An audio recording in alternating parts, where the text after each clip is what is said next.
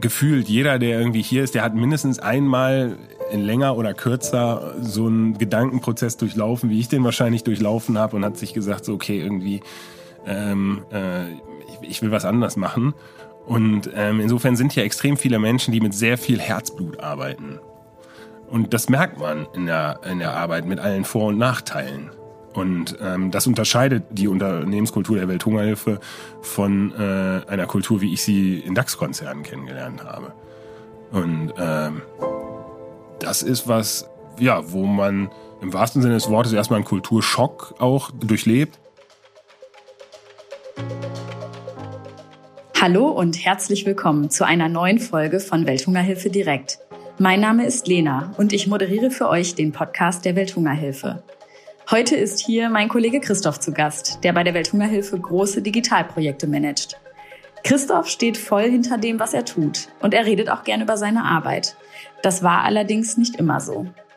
Wie er nach seiner Zeit als Unternehmensberater für DAX-Konzerne zur Welthungerhilfe gekommen ist und was ihn motiviert und antreibt, erfahren wir im heutigen Gespräch.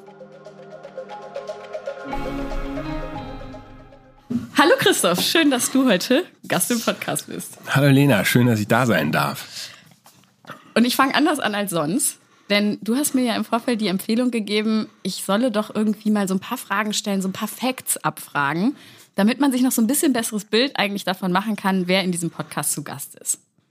Das war ein Vorschlag, ja. War ein, war ein Vorschlag. Ja. Und den setze ich natürlich jetzt heute das erste Mal um. Ja, super. Einfach damit ähm, mal so ein bisschen vielleicht eine Vorstellung entsteht, was ist das für eine Person, der Christoph, der mir hier gerade gegenüber sitzt. Vielleicht auch ein bisschen unabhängig von der Arbeit, über die wir natürlich nachher noch sprechen. Äh, Name habe ich gesagt, du bist Christoph. Äh, wie alt bist du? 37. Und deine Berufsbezeichnung lautet? Bei der Welthungerhilfe bin ich Teamlead DTO Project Management. Okay, DTO steht für? Das Digital Transformation Office. Alles klar. Das ist eine sehr, sehr junge Abteilung der Welthungerhilfe. Ich glaube, wir sind die jüngste. Und ähm, wir versuchen innerhalb der Welthungerhilfe die digitale Transformation voranzutreiben. Was hast du studiert? BWL. Hast du ein besonderes Merkmal? Hast du ein Markenzeichen? Ich habe eine Glatze. Damit erübrigt, erübrigt sich meine nächste Frage. Haarfarbe? Die war mal blond. Augenfarbe? Blau. Hobby? Äh, Musik, Tiere und Hörbücher hören. Welches Hörbuch hast du zuletzt gehört? Ich weiß nicht mehr, ob es das letzte war, aber was mich auf jeden Fall nachhaltig beeindruckt hat, war der Junge im gestreiften Pyjama. Lieblingslied? Oh, das ist schwer. Ähm, aber eins, was ich sehr, sehr gerne mag und sehr häufig höre, heißt ähm, Ghost of Days Gone By von Alter Bridge. Gut. Jetzt äh, hast du ja eben gesagt, du hast BWL studiert. Ja. Und das ist jetzt eigentlich nicht ungewöhnlich. Also es gibt viele Menschen, die BWL studieren. Mhm. Ähm, aber ist es denn ungewöhnlich, dass ein äh, Typ wie du, der äh, BWL studiert hat und danach ähm, einen Werdegang hatte, wie zum Beispiel auch in der Unternehmensberatung zu arbeiten, das stimmt das Unternehmensberatung? Mhm. Ja. Äh, dass so jemand zur Welthungerhilfe kommt, ist das ungewöhnlich? Mm, Ich glaube ehrlich gesagt, das klingt auf den ersten, hört sich vielleicht auf den ersten äh, Blick äh, ungewöhnlicher an, als es tatsächlich ist. Ähm, ich glaube, dass es gerade in meiner Generation oder unserer Generation ähm, es immer mehr Leuten darum geht, die auch schon in der Wirtschaft irgendwo erfolgreich sind, aber dann irgendwann so den ja, Gedanken haben, ich würde gerne mal irgendwie was verändern und dann eben auch in ihrem Arbeitsumfeld nach vielleicht ja etwas mehr Sinn suchen. Und wenn ich mich so unterhalte im Freundeskreis oder auch wenn ich jetzt alleine schon auch sehe, was wir, welche Bewerbungen wir teilweise bekommen oder so, dann denke ich schon, dass es äh, immer mehr Leute gibt, die das tun, sich das trauen und dem auch nachgehen, was mich natürlich sehr freut. Was war denn so der Auslöser oder was war der Moment, bevor du zur Welthungerhilfe gekommen bist, der dich dazu bewogen hat zu sagen, ich brauche irgendwie was, was mehr Sinn macht? So hört, das habe ich jetzt gerade mal rausgehört. Ja, jetzt musste man dazu sagen, also ich habe ähm, nach meinem Studium habe ich eben in der Unternehmensberatung angefangen und habe da mh, mm, acht, acht Jahre ähm, Projekte für DAX-Konzerne gemacht. Also das heißt, ich war wirklich in großen Konzernen unterwegs, viele IT-Projekte ähm, und war da auch in sehr, sehr großen Projekten, in sehr, sehr großen Konzernen unterwegs. Das heißt natürlich, ähm, je größer das Projekt wird, umso kleiner wird man selber, umso kleiner wird die Aufgabe, die man selber macht. Und dann hat sich mir zumindest auch irgendwann immer die Frage gestellt, ähm, wofür ich das eigentlich gerade mache. Also was ich da eigentlich gerade tue, wie, was passiert da am Ende mit? Ne? Ist das jetzt eigentlich wichtig, dass ich das mache oder ähm, welche Effekte hat das? Und diese Gedankenprozesse, die haben mich eigentlich schon ja immer mal wieder begleitet, mal mehr, mal weniger. Und ähm, irgendwann war mal so ein Punkt erreicht, wo ich auch gedacht habe, so, ah, du könntest jetzt eigentlich mal was anderes machen. Ich glaube, das war so eine, das erste Mal so nach so vier Jahren, ähm, wobei mir da aber der, die Idee fehlte, was ich machen wollte. Und ähm, auch das wiederum, glaube ich, ist vermutlich, keine Ahnung, wenn man jetzt einen Psychologen oder einen Soziologen fragen würde, ist das wahrscheinlich relativ normal, dass Menschen irgendwie nach so drei, vier Jahren mal anfangen, sich zu hinterfragen, ob jetzt ähm, das, was sie da gerade tun, so das Richtige ist. Und mir fehlte aber eigentlich eben immer die passende Antwort darauf. Und ähm, dann habe ich zwar auch mal so die eine oder andere Bewerbung losgelassen, aber das war eigentlich nie so richtig erfolgreich ähm, und hat mich aber auch nie so gefesselt, dass ich jetzt über Absagen zum Beispiel irgendwie besonders betrübt gewesen wäre. Und dann hat es eine ganze Weile gedauert, nämlich eigentlich genau nochmal die gleiche Zeit, bis halt irgendwann ähm, tatsächlich meine Frau auf die Idee kam und gesagt hat, so mach doch mal ähm, hast mal über NGOs nachgedacht? Und ähm, die das entstand so ein bisschen daraus, dass sehr häufig bei uns sich der Dialog abspielte, dass wenn ich nach Hause kam und sie fragte, wie mein Tag war, ich das in äh, einem Wort beantwortete, in belanglos, weil ich tatsächlich zu dem Zeitpunkt relativ häufig den Eindruck hatte, okay, ob du jetzt da in so einem ähm, IT-Outsourcing-Projekt äh, irgendwie jetzt deinen Part spielst, ähm, ja oder nein, das hat im besten Fall ähm, den Effekt, dass ein Konzern ähm, eine bessere Bilanz darstellen kann oder was auch immer. Am Ende des Tages geht es irgendwie darum, dass einer mehr Geld in der Tasche hat, als er vorher hatte. Wer auch immer das jetzt sein mag in diesem Spiel. Und da dachte ich immer so, ja, das ist irgendwie, das, das macht die Welt irgendwie halt nicht besser, ne? Unbedingt. Also per se. Und dann kam sie irgendwann auf den Trichter und meinte, guck doch mal nach so NGOs. Und dann habe ich gedacht, so, das ist eigentlich eine gute Idee. Allerdings muss man dann sagen, so jemand wie ich, ich weiß nicht, ob das jedem so ginge, aber mir dann auf jeden Fall, da dachte ich erstmal, ja, das ist eine gute Idee, aber wo guckst du denn da? Wie macht man das denn, so nach NGOs gucken? Ja, und dann habe ich ja angefangen, mich so ein bisschen zu informieren. Dann kannte ich so ein, zwei Leute, die ähm, in dem Sektor unterwegs waren.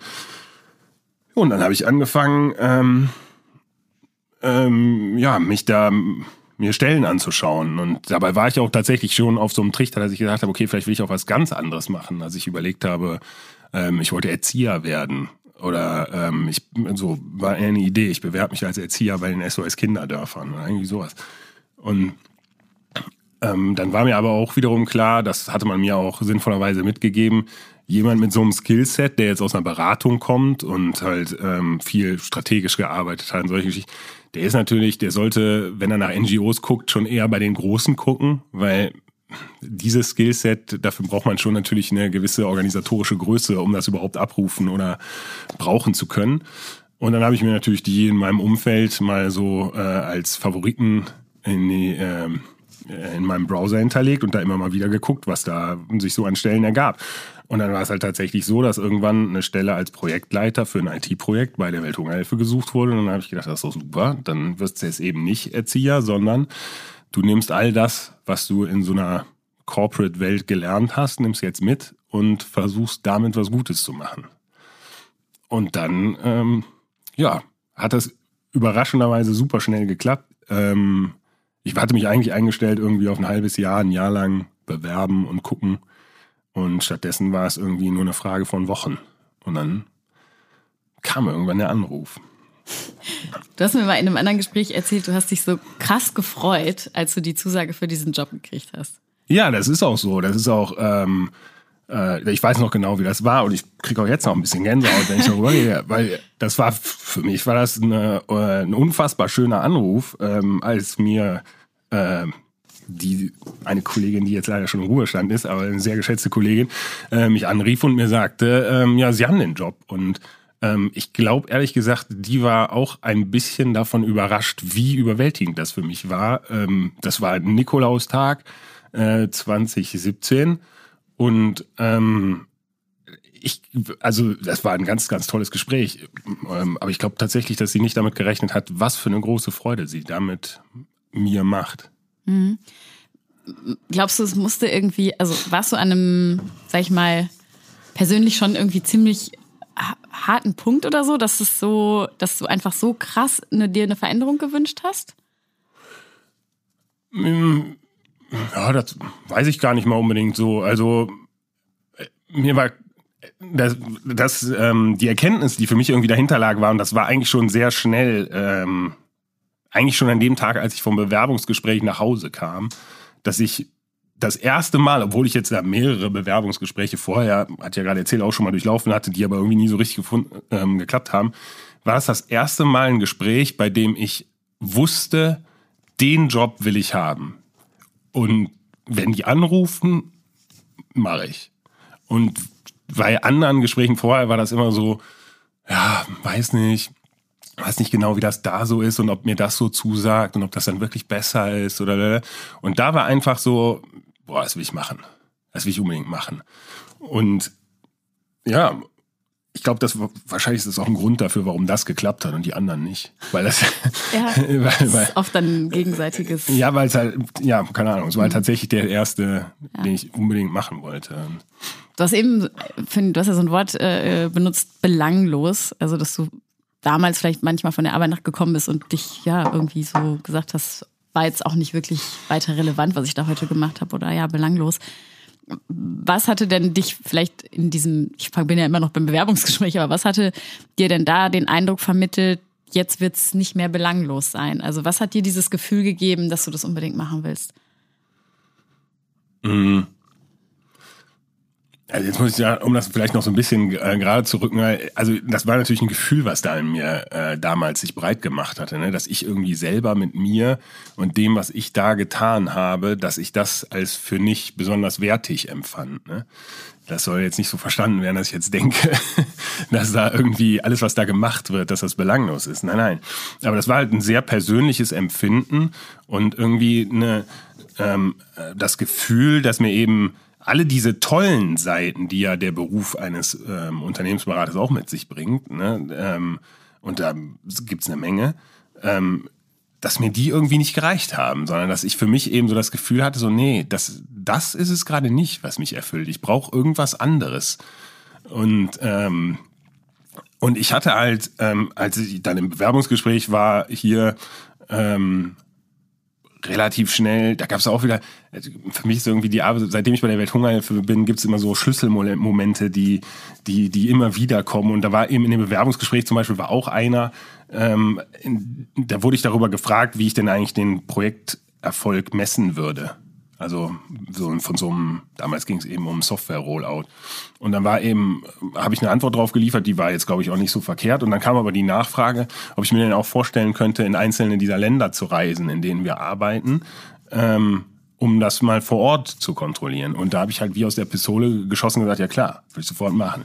So, das ist jetzt für den normalen oder sag ich mal, für viele ist das jetzt keine besondere Antwort. Für mich ist das eine sehr besondere Antwort, als jemand, der eben aus äh, extrem behüteten Verhältnissen kommt und äh, sehr sicherheitsliebende Eltern hat, ähm, die, ich glaube, hätten die das mitbekommen, so wie ich das da gesagt habe, die ähm, hätten sich wahrscheinlich auch für einen Moment erschrocken.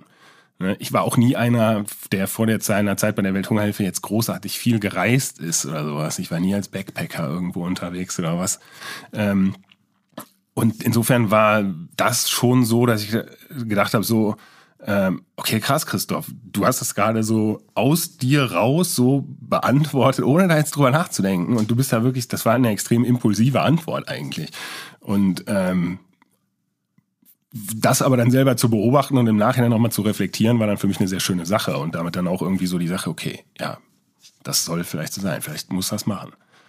Hast du es dir selber geglaubt? Hast du in dem Moment, warst du wirklich ja, so? Äh? Ja, doch, schon. Also das war äh, 100 Prozent. Wenn mir jetzt damals einer gesagt hätte, okay, pass auf, da vorne steht ein Flieger und der fliegt dich jetzt nach Zimbabwe oder was weiß ich wohin. Um Afghanistan? Das, äh, auch das. Ähm, wäre ich. Okay, Afghanistan muss ich sagen, hätte ich damals vielleicht noch ein bisschen ähm, gezögert. Seitdem ich allerdings hier bin und mich eben mit ein paar Leuten auch mal unterhalten habe, ähm, würde ich auch sofort nach Afghanistan fliegen. Ah, woran liegt das? Was hat deinen Blick da verändert? Ja, eigentlich zwei Dinge. Ähm, zum einen, ähm, jetzt muss man ja sagen, wenn ich in meiner Rolle Auslandsreisen mache, was ich bisher erst zweimal gemacht habe, aber wenn, dann ist das ja in der Regel, ähm, weil ich irgendwelche Schulungen ähm, gebe oder ähm, ja, wir uns eben mit Leuten, die in den Country Offices, also in unseren Zentralen in den Ländern arbeiten, unterhalten, die irgendwie Schulen, was mit denen entwickelt oder sowas. Das heißt, ich bin jetzt selten dann wirklich, also aufgrund der, meiner Jobdefinition in wirklich den Projektländern, in den Pro Problemzonen, in den Projekten direkt, sondern meistens halt so in den, in den Country Offices. Ähm, und da gibt es eben zwei Dinge, weswegen ich denke, dass das in Ordnung ist. Also zum einen haben wir, wir haben Leute, die arbeiten da jeden Tag. Und, ähm, und wir mit unseren Mitteln, die wir haben, um deren Sicherheit zu garantieren, lassen die das auch machen. Und warum sollte ich dann da nicht hinfahren? Also das wäre so, wenn mir irgendwann, wenn mal jemand sagt, okay, wir holen unsere Leute daraus zurück, okay, dann würde ich auch denken, ja, dann sollte ich da vielleicht auch nicht mehr hinfahren. Und das Zweite ist, dass wir, ähm, also deswegen denke ich halt, ist das fast schon, ja, erübrigt sich das für mich eigentlich. Solange wir diese Maßnahmen da in, in, in Position haben, wie das immer machen. Und das andere ist eben tatsächlich, dass ich die Leute und insbesondere Josef kennengelernt habe, der bei uns eben für die Sicherheit zuständig ist ähm, und dem da einfach voll vertraue. Wir arbeiten mit Profis und ähm, wenn die sagen, du kannst da hinfahren, unter folgenden Voraussetzungen, dann kann ich da hinfahren. Und dann sehe ich natürlich zu, dass ich das alles einhalte, aber ähm, ja, deswegen hätte ich hier keine Schwierigkeiten mit nach Afghanistan zu fahren. Zumal ich mittlerweile auch ein paar Kollegen aus Afghanistan kennengelernt habe und ähm, äh, sie ja sehr von ihrem Land schwärmen. Und auch eigentlich die alle Kollegen hier im Headquarter, die mal in Afghanistan waren, wenn man sich mit denen unterhält, dann ist ja, also entweder also ich glaube, da teilt sich immer so ein bisschen unsere Belegschaft dran. Entweder sagt man, okay, man fährt nie nach Afghanistan, aber die, die schon mal da waren, die sagen, ja klar, da fahre ich sofort wieder hin. Also insofern, äh, ja, würde ich machen. Mhm. In dem Moment, als du dann äh, deinen äh, damaligen Job irgendwie aufgegeben hast, das war ja vor, vor wie vielen Jahren? Wie lange bist du bei der Welthungerhilfe? Ähm, ja, seit März 2018. Okay. Ah, drei Jahre. Ein bisschen mehr, ja. Ah, ich dachte schon länger. ähm, wie hat da so dein Umfeld reagiert? Weil ich habe eben rausgehört, dass du ja eigentlich, du hattest keinen Bezug zu NGOs, du wusstest gerade erstmal gar nicht so richtig, wie komme ich in, den, in diesen Kosmos rein. Das heißt, dein Umfeld ist wahrscheinlich auch maßgeblich in anderen äh, Bereichen unterwegs. Ja, das war, also eigentlich gab es so zwei unterschiedliche Arten der Reaktion. Ähm, die einen waren so ein bisschen besorgt, ja, willst du das jetzt machen? Das ist ja nur ein Zweijahresvertrag und äh, ähm, auch äh, unsicher mit der Bezahlung und mhm. und ähm, aber eigentlich mehr der überwiegende Teil hat eigentlich mir dazu gratuliert und gesagt, dass sie das überragend finden und dass sie ähm, eigentlich auch finden, dass das besser zu mir passt. Jetzt muss man dazu sagen, dass es bei mir auch öfter ähm, vorher immer mal schon so, wenn ich irgendwo hingekommen bin und erzählt habe, ich arbeite als Unternehmensberater, dass ähm, es den einen oder anderen gegeben hat, der das nicht unbedingt geglaubt hat. Aha weil man mir das offensichtlich jetzt nicht so abgenommen hat. Ah, das ist ja interessant. Ja. Es ist so ein bisschen wie wenn man ähm, raucht und überhaupt nicht irgendwie, und die Leute sagen so, also ich rauche nicht, ne? Aber wenn ich rauchen würde, würdest du vielleicht sagen so, ey, das passt irgendwie nicht zu dir. Vielleicht. Vielleicht. Findest du, das passt zu mir? Ja, zu dir passt schon ziemlich viel. nee. Ja gut, das beiseite. Rauchst du? Nein. Passt auch nicht zu dir. Aha. Mm, das, als du das erste Mal bei der Welthungerhilfe aufgekreuzt bist, mhm. ähm, da war relativ bald, ich erinnere mich da nämlich dran, da erinnern sich, glaube ich, viele dran, weil du warst schon irgendwie so ein bisschen so ein Exot, der hier auf einmal reinlief. Und ich glaube, aus zwei Gründen, weil du tatsächlich irgendwie ein auffälliges Aussehen hast, du bist groß, du hast ja, wie eben erwähnt, eine Glatze, du, man, du fällst, ein, fällst irgendwie auf. Ja, doch. Mhm. Und, ähm, und dann warst du eben so als jetzt Projektmanager für ein großes IT-Projekt, was auch in der ganzen Organisation bekannt war, bist du eingestellt worden. Und es war irgendwie klar, boah, das ist echt ein großes Ding, was es da zu managen gilt. Mhm. So bist du jetzt aus Sicht derjenigen, die schon in der Welthungerhilfe mhm. waren, ja hier reingelaufen. Und dann gab es eine Mitarbeiterversammlung und ähm, da wurdest du dann irgendwie vorgestellt als ne, neuer IT-Projektmanager. Wie hat sich, haben sich diese Tage eigentlich für dich angefühlt, als, glaube ich, ziemlich viele Augen auf dich gerichtet waren? Oder ist dir das nicht aufgefallen? Doch, das ist mir auf jeden Fall schon mal darauf aufgefallen, als ich äh, äh, durch einen unglücklichen Zufall, aber so ein, also am gleichen Tag wie ich hat unser neuer CFO damals angefangen, genau am gleichen Tag. Und ähm, bei uns ist es ja dann so üblich, dass äh, wir gerade so, also die Geschäftsführer dann so ein kurzes Interview im Treppenhaus geben, wer sie eigentlich sind. Und ich kannte das natürlich nicht, diesen Brauch, und wusste jetzt auch ehrlich gesagt nicht so richtig, wo ich so hin sollte. Und habe mich dann halt irgendwo hin platziert, wo ich gedacht habe, da würde man jetzt gut stehen, ja, im, im Mind, im Hintergrund. Nicht ahnend, dass ich mich genau dahin gestellt habe, wo dann auch die Kamera nachher drauf gerichtet war. Ich bin quasi in diesem YouTube-Video pausenlos zu sehen. Und ich glaube, alle, die, ich war halt genau in der Blickflucht aller, die sich jetzt den äh, CFO angeguckt haben, stand ich dann eben auch dahinter. Und das war ein bisschen. Stimmt. Ja. Als ich das gemerkt habe, habe ich auch so gedacht, na, fantastisch, okay, gut gemacht, Christoph, super Eindruck. ähm, ja, dann ähm, gab es war es aber auch irgendwie, ja, es war ganz toll eigentlich, weil irgendwie mein, ich kam halt, ähm, äh, fing halt hier an und wir machen ja dann ähm, für neue Mitarbeiter immer so eine Einführungswoche, in denen man so, so ganz viele ähm, ähm, äh, kleinere Kurse läuft, wo Abteilungen sich vorstellen, man lernt was über die Welthungerhilfe im Allgemeinen, wie gehen wir vor, was tun wir. Und das, dementsprechend hat man immer in so einer Gruppe von Neuankömmlingen ähm, mehrere kurze Sessions, Kurse, wie immer man es nennen möchte, mit unterschiedlichen Vortragenden. Insofern beginnen die halt immer mit einer kurzen Vorstellungsrunde. Und ähm, die Gruppe kennt sich spätestens nach der dritten äh, Runde ziemlich gut, weil man hat es ja dann auch schon ein paar Mal gehört. Und bei mir war halt immer ein Lacher irgendwie, weil natürlich ich immer gesagt habe, ja, ich bin der Christoph ne, und ich bin der neue Projektleiter für dieses IT-Tool äh, und dieses IT-Projekt. Und jedes Mal kam von dem Vortragenden eine Reaktion. Entweder sowas wie, ah, du, ah, endlich, ah, ja, dann wird's ja jetzt, ne? Das war so das Positive. Oder sowas wie, hm, ja, viel Spaß. Oder irgendwie so etwas. Also es kam immer Reaktionen, von denen man jetzt im ersten Moment nicht wusste oder meine Interpretation dessen war, okay, das Ganze hat auf jeden Fall mal Bedeutung hier. Ja, keine Ahnung, worauf ich mich hier eingelassen habe. Das Ganze hat Bedeutung, es hat offensichtlich auch Historie, es be bewegt die Menschen und ähm, ja, und dann guck jetzt mal, was du daraus machst. Mein Vorteil war sicherlich damals eben, dass ich die ganze Historie noch nicht kannte und irgendwie da eben auch versucht habe, da sehr positiv und frisch irgendwie ranzugehen und so. Insgesamt war es aber schon, äh, ja, war sehr nett. Wir reden jetzt immer ja, über dein, quasi äh, deine Einstiegsposition bei der Welthungerhilfe, eben äh, dieses äh, IT-Projektmanagement, während du ja jetzt, wie du ähm, am Anfang auch schon kurz gesagt hast, ähm, im äh, Digital Transformation Office, im DTO bist. Mhm. Nach wie vor für IT-Projekte mhm. letztendlich zuständig, aber äh, das Ganze hat ja schon nochmal einen, ähm, ich hoffe, ich sage jetzt nichts Falsches, es ist nicht, es ist nicht weniger technisch, zumal du ja auch der Technical äh, Lead ähm, im DTO bist. Ei, ei, ei. Ist es nicht so? Ja. Ähm, es ist auf jeden Fall, äh, sage ich mal, trotzdem ja ein anderer Job mit einem auch nochmal äh, anderen mh, mm, Ansatz, nämlich auch Kulturveränderung irgendwie anzugehen, ne, in Richtung Digitalisierung. Und ähm, Wobei das jetzt nicht hauptsächlich bei mir liegt, aber ja. Nee, nee, nee, das liegt im, im ja. Digital Transformation Office ja in, in der Abteilung.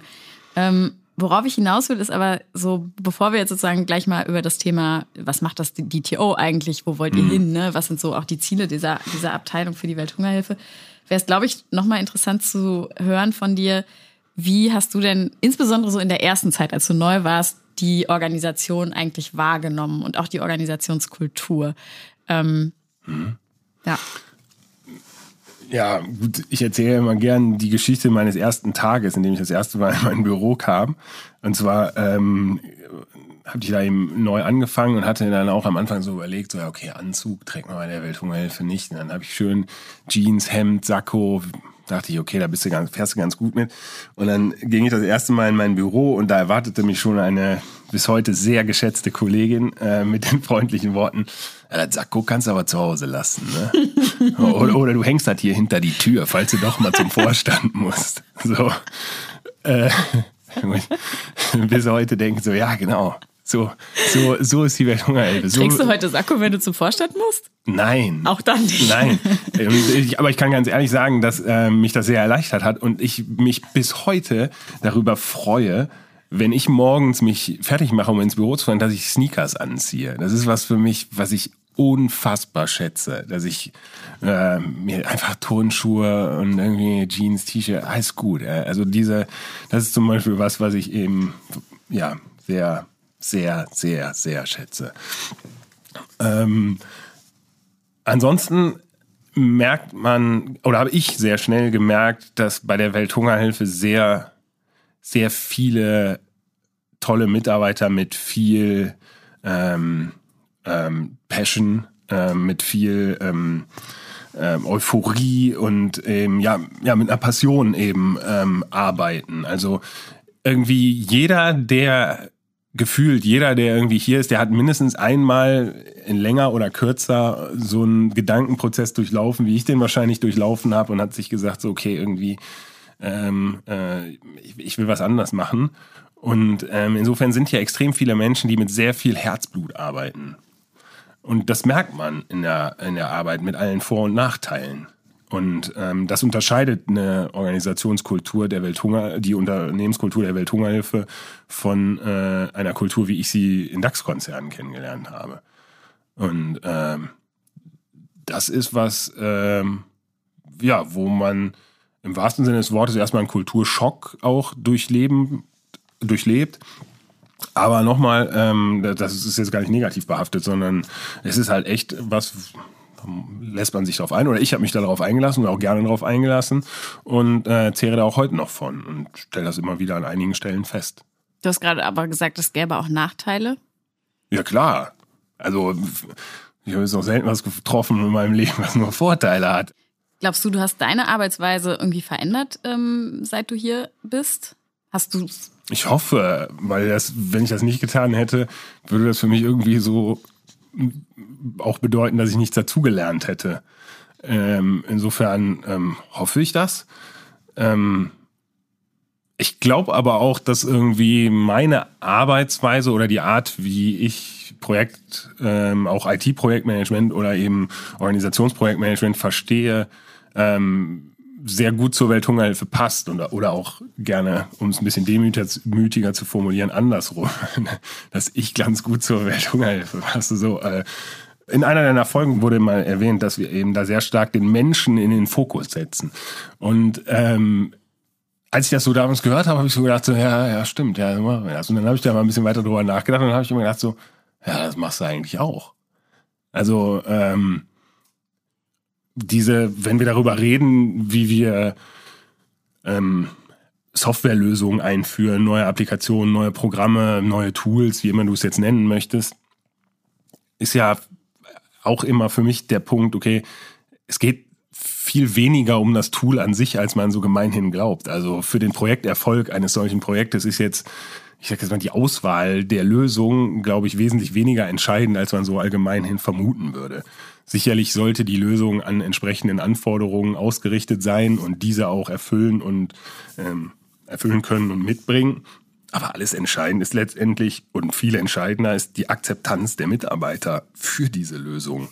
Und wenn ich die nicht kriege und wenn wir die nicht erreichen mit unserer Lösung, dann können wir noch so tolle äh, Programme und Applikationen bauen, wenn am Ende des Tages unsere Mitarbeiter sagen, ja, nee, das nervt und das macht mehr Arbeit, als es äh, mir nimmt oder ähm, ist zu kompliziert oder was auch immer, dann können wir die Lösung in die Tonne kloppen. Und insofern, das gilt natürlich, was ich jetzt gerade gesagt habe, das gilt auch genauso für Konzerne, aber das ist, ähm, glaube ich zumindest, aber das ist hier irgendwie nochmal, ja weiß ich nicht, hier steht nochmal mehr gefühlt der Mitarbeiter ähm, im, im, im Fokus bei solchen Dingen. Und das ist eben auch genau die Schiene, wie ich versuche, solche Projekte irgendwie erfolgreich zu gestalten. So, und jetzt bist du im, im DTO, im Digital Trans Transformation Office. Und ähm, wir wollen auch, glaube ich, ja jetzt, also du hast ja selber gesagt, es darf halt nicht zu technisch werden. Ne? Wir wollen das Gespräch nicht zu. Auf gar keinen Fall. Es liegt an dir, es ähm, etwas weniger technisch zu formulieren. Aber letztendlich geht es ja um äh, ja, die Digitalisierung, den digitalen Wandel bei der Welthungerhilfe. Und du hast gerade ja gesagt, äh, klar, irgendwie müssen wir auch die Tools, Applikationen, was auch immer, so schaffen, dass es die Anforderungen der Mitarbeiter und das, was die Menschen in dieser Organisation brauchen, äh, komplett erfüllt.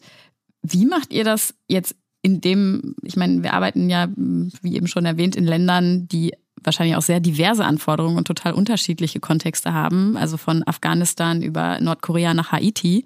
Ähm, wie fragt ihr überhaupt diese, diese Anforderungen erstmal ab? Wie arbeitet ihr global in dem, was ihr tut? Also das ist natürlich genau eine, äh, ja, vielleicht die größte, auf jeden Fall eine der ganz großen Herausforderungen, mit denen wir ähm, arbeiten ähm, müssen oder unter denen wir arbeiten dürfen. Ähm, und was uns sicherlich wahrscheinlich auch ein Stück weit unterscheidet, eben jetzt sage ich noch von der Konzernstruktur, ne? dass wir eben hier, die haben zwar auch möglicherweise sehr diverse Unternehmenseinheiten, aber wir haben hier eben komplett andere Kulturen. Ne? Wir reden hier über äh, völlig andere Kulturen, wir reden über völlig andere oder sehr unterschiedliche ähm, Ausbildungsstände bei Mitarbeitern, mit denen wir dann entsprechend ähm, ähm, arbeiten. Wir reden auch über sehr unterschiedlich große ähm, Länderbüros. Das darf man auch nicht vergessen. Also äh, ich glaube, eines unserer größten Länderbüros äh, in der Türkei, was sich äh, um Syrien und den Libanon kümmert, hat knapp über 300 Mitarbeiter. Das heißt, die haben mehr Mitarbeiter als wir hier im Headquarter. Und dann gibt es aber auch sehr kleine, die haben äh, deutlich weniger.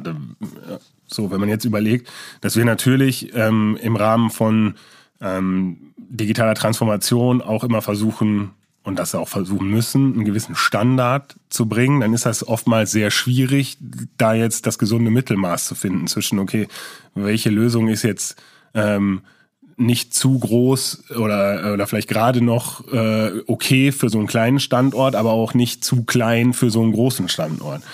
Und ähm, in der Regel versuchen wir das eben dadurch abzubilden, dass wir uns Pilotländer raussuchen, wenn wir über solche Lösungen nachdenken, die ähm, ja möglichst divers abbilden, was unsere ähm, unser äh, ja, unsere Landschaft, sage ich jetzt mal, unsere Länderbüro-Landschaft der Welthungerhilfe ist, um darüber dann ähm, rausfinden zu können, okay, welche Lösung passt wo oder wie kann das funktionieren. Und ähm, aber es ist, äh, es ist eine riesen Herausforderung und natürlich ist uns auch immer klar, ähm, dass das nicht immer alle toll finden. Ne? Das ist auch so eine, ähm, also als jemand, der Veränderungen bringt, bist du ja selten besonders beliebt oder ausschließlich beliebt, sagen wir das mal so. Ähm, natürlich erkennen viele ähm, die Möglichkeiten und den Fortschritt oder die, die, die Verbesserungsmöglichkeiten, die darin stecken, aber wie jede Veränderung bringt halt auch erstmal eine Änderung mit sich. Und da wir nun mal die allermeisten Gewohnheitstiere sind, wird man nicht immer nur mit äh, strahlenden Gesichtern und offenen Armen empfangen. Und wie gehst du damit um? Ja, vor allen Dingen zuhören finde ich wichtig. Also ähm, in der Regel sind die Leute, die da ähm, sich äußern oder die da Ängste oder Sorgen haben, denn das ist ja häufig das, was dahinter steckt, haben die ist, sind die ja oft nicht unberechtigt. Manchmal kann man sie nehmen, indem man dann tatsächlich schaut, dass man in der Sache darüber spricht und die ein Stück weit auseinander nimmt und überlegt, okay, aber ist das denn jetzt eine berechtigte Sorge oder nicht? Oder was kann denn die Folge sein?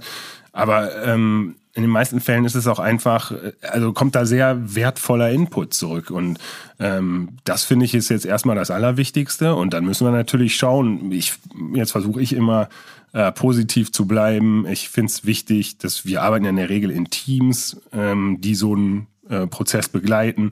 Da finde ich es immer sehr, sehr wichtig, dass wir es schaffen, innerhalb dieses Teams ähm, eine, eine Positivität, einen Optimismus, ähm, gute Laune zu behalten, weil das einfach, weil uns das, glaube ich, wappnet vor genau dem. Und deswegen, so versuche ich dann eigentlich den Arbeitsalltag zu gestalten. Also die Leute entsprechend darauf vorzubereiten und dann tatsächlich den Dialog suchen. Weil ich so, zum einen ist es einfach spannend, klar, man holt sich auch mal Watschen ab, ne?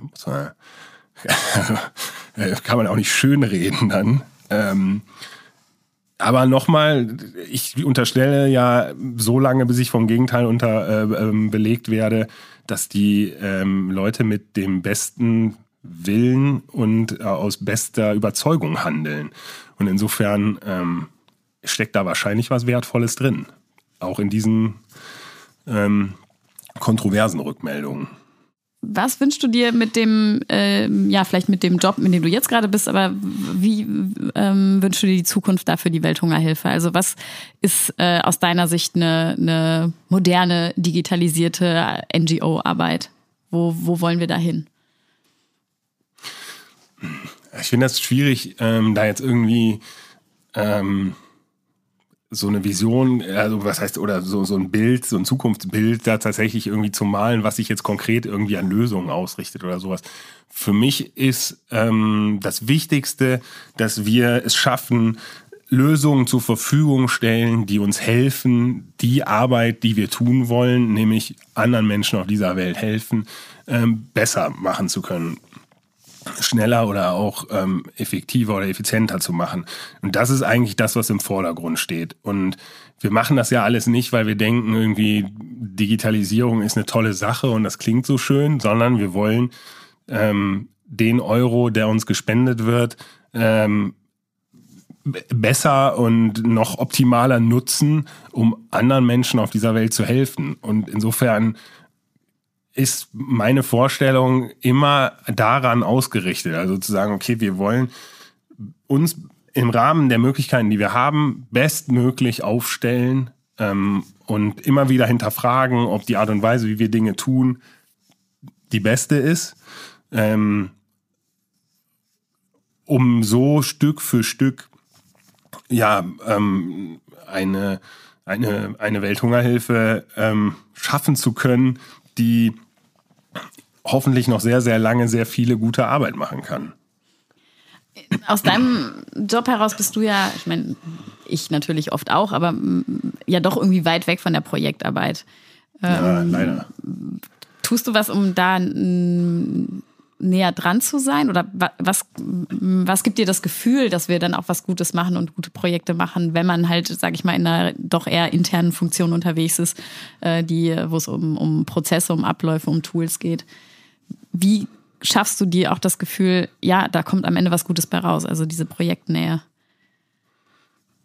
Ja, ich habe zumindest schon mal den Vorteil, wie ich es ja gerade eben erwähnt habe, dass wir in den meisten Projekten irgendwie mit Pilotländern arbeiten oder irgendwann bei uns die Phase kommt, in denen es in, in wo es in einen sogenannten Rollout geht, also wo wir versuchen, dann eben die breite Belegschaft und damit dann eben auch die Länderbüros auf einer bestimmten Lösung zu trainieren oder die dahin zu bringen, dass sie sie auch anwenden und nutzen können.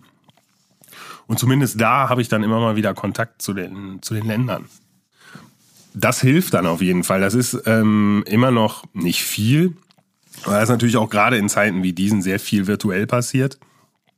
Aber immer wieder der Austausch mit Kollegen in, äh, in den Landesbüros ist schon, ja, ist eigentlich äh, durch nichts zu ersetzen. Ne? Das ist Mittlerweile bin ich ja jetzt auch schon ein paar Jährchen da, das heißt, ich kenne den einen oder anderen.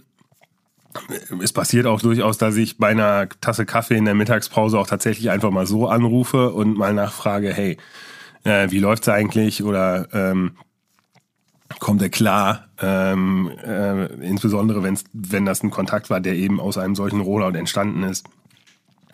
Und ähm, das sind eigentlich die Möglichkeiten. Und wenn es gar nicht anders geht, dann höre ich halt den Podcast. Schön. ähm, wie hast du dich als, ähm, als Person jetzt über die äh, drei Jahre Welthungerhilfe und ich nehme irgendwie wahr, dass du äh, sehr zufrieden bist mit deiner Arbeit äh, oder mit deinem Job, also ähm, ähm, dass du irgendwie deinen Platz hier so gefunden hast? ähm, nein, wie hast du dich in der Zeit vielleicht auch verändert? Was würde deine Frau sagen, wenn man sie gefragt hat zu dem, an dem Moment, als sie gesagt hat, bewirb dich doch mal bei einer NGO? Und wenn ich sie jetzt heute fragen würde, ähm, wie steht es um Christoph und seinen Job? Ja, ich glaube, dass ich äh, meinem Job jetzt natürlich sehr viel positiver gegenüberstehe. Also ich, ähm, ähm, ich bin sehr stolz darauf, für die Welthungerhilfe zu arbeiten. Ich rede viel, viel mehr über meinen Job und das auch gerne. Ähm, werd natürlich auch ein Stück weit mehr jetzt gefragt darüber, ähm, weil man dann doch auch, wenn man jetzt ähm, als es sowas noch gab, sich mal mit irgendwem getroffen hat und da wird dann die Frage gestellt, was machst du so? Und wenn man sagt, der Unternehmensberater, dann äh, ist das Gespräch oft nicht so lang. Wenn man dann erzählt, man arbeitet für die Welthungerhilfe, dann wird schon mal nachgefragt. Und das finde ich natürlich eine ganz tolle Sache und dann rede ich da auch ganz gerne drüber. Das ist auf jeden Fall schon mal eine Sache, die sich sehr verändert hat. Ähm, eine andere Sache, die sich, glaube ich, verändert hat, aber das ist auch so ein schleichender Prozess ist, dass ich wesentlich weniger plane, als ich das, äh, als ich früher noch so äh, vor mich hingeplant habe und mittlerweile viel mehr irgendwie versuche, ähm, das, was gerade irgendwie so passiert, äh, äh, wahrzunehmen und auch so zu, auch ein Stück weit so zu arbeiten. Ne? Also ähm, zu sagen, okay, was ist jetzt gerade wichtig und nicht, was ist in äh, vier Wochen wichtig oder sowas. Und ähm, ich glaube, dass sich das auch irgendwie auf mich und meinen Charakter und die Art, wie ich so im Umgang bin, wahrscheinlich ausgewirkt hat. Was ist heute wichtig? Heute war die Aufnahme hier ganz wichtig, zum Beispiel.